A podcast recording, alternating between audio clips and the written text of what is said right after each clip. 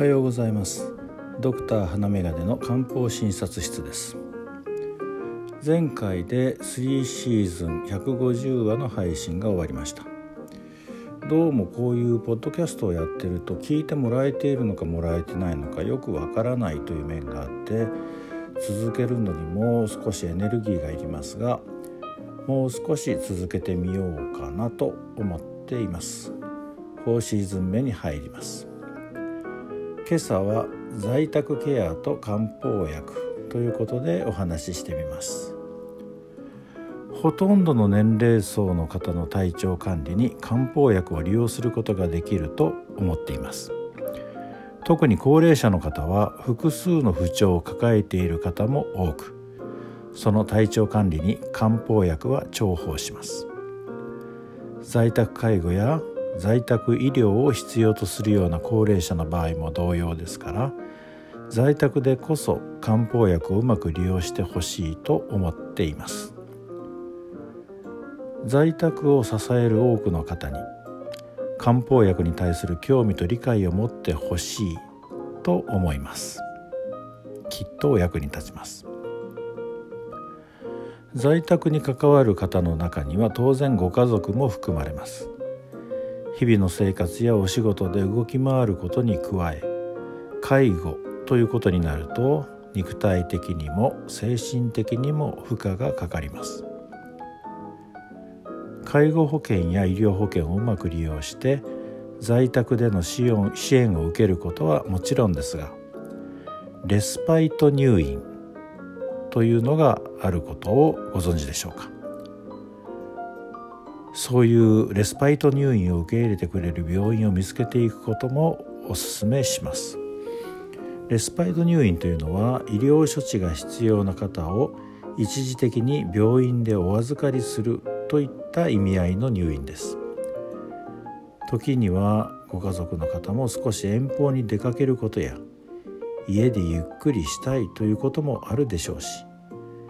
節的に忙しくなる仕事をされているといったこともあるでしょう。そんな時に医療的介護やケアが必要な方を預かってくれるレスパイト入院をお願いするといった方法もあるということを知っておきましょう。周りの病院にお尋ねすればレスパイト入院を受け入れてくれる病院というのはきっと見つかると思います。そして介護の疲れというよりもいろいろと体調で気になることがあれば早めにご家族の方も検査を受け検査で異常がなければ日常の中でうまく漢方薬を利用してもらえると良いなと思います。興味がおありでしたら私のこの音声配信などをチェックしてみてください。ブログもやっています。そして是非他の方にも教えてあげてください。在宅の場面ではケアを受け入れる側もケアをする側も漢方薬が助けになる場面は少なくありません。両方にイライラが募ってしまっているような時には一緒に翼換酸などを服用するのも良いと思います。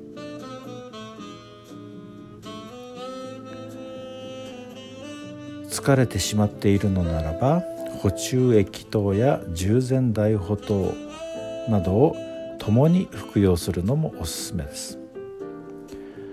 そんな具合に漢方薬に親しんでおけば介護の場面に限らず日常の場面での不調にも対応できる漢方薬を見つけることができると思います。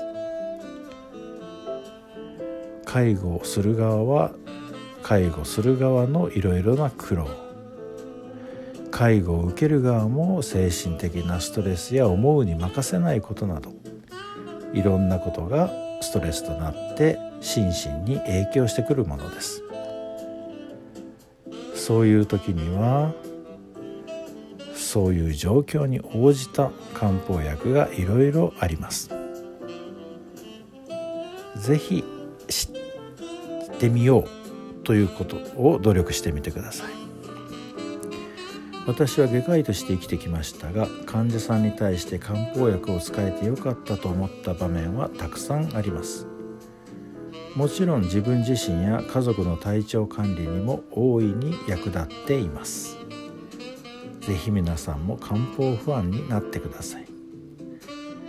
ただし漢方を飲み始める時は少なくとも最初は自己判断ではなく詳しい医師や薬剤師に相談してみてくださいね今日があなたにとって素敵な一日となりますように。ではまた。